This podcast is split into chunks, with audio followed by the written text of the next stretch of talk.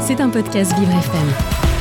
Bonjour à toutes et à tous. Alors je n'arrête pas de voir des enseignes fermées, j'ai aussi des news sur l'arrestation de Pierre Palmade et une belle avancée dans le domaine médical concernant le sida. J'ai décidé de vous en parler aujourd'hui tout en mettant les accents au bon moment. Marian met les accents au bon moment.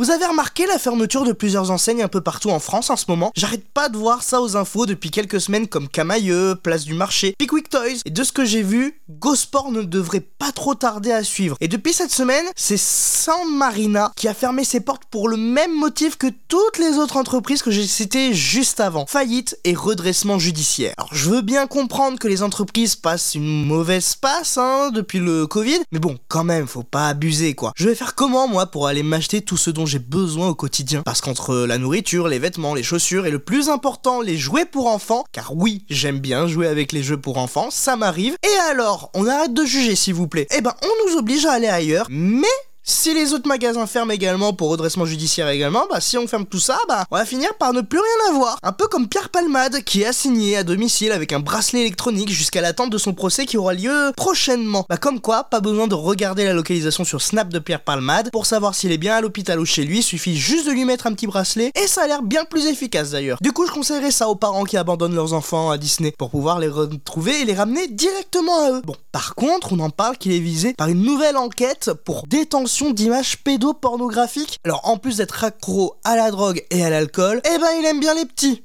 Et dire qu'il a tué un potentiel enfant qu'il aurait pu voir en photo dans son ordi. Ah là là.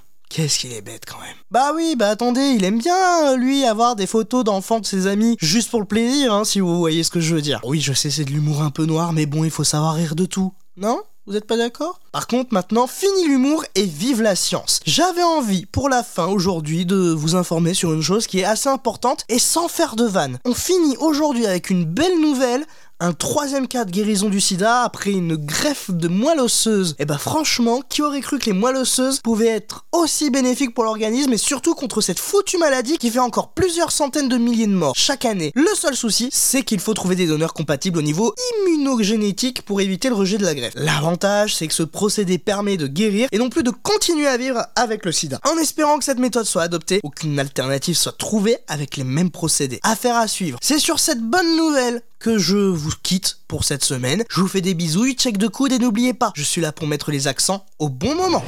C'était un podcast Vivre FM. Si vous avez apprécié ce programme, n'hésitez pas à vous abonner.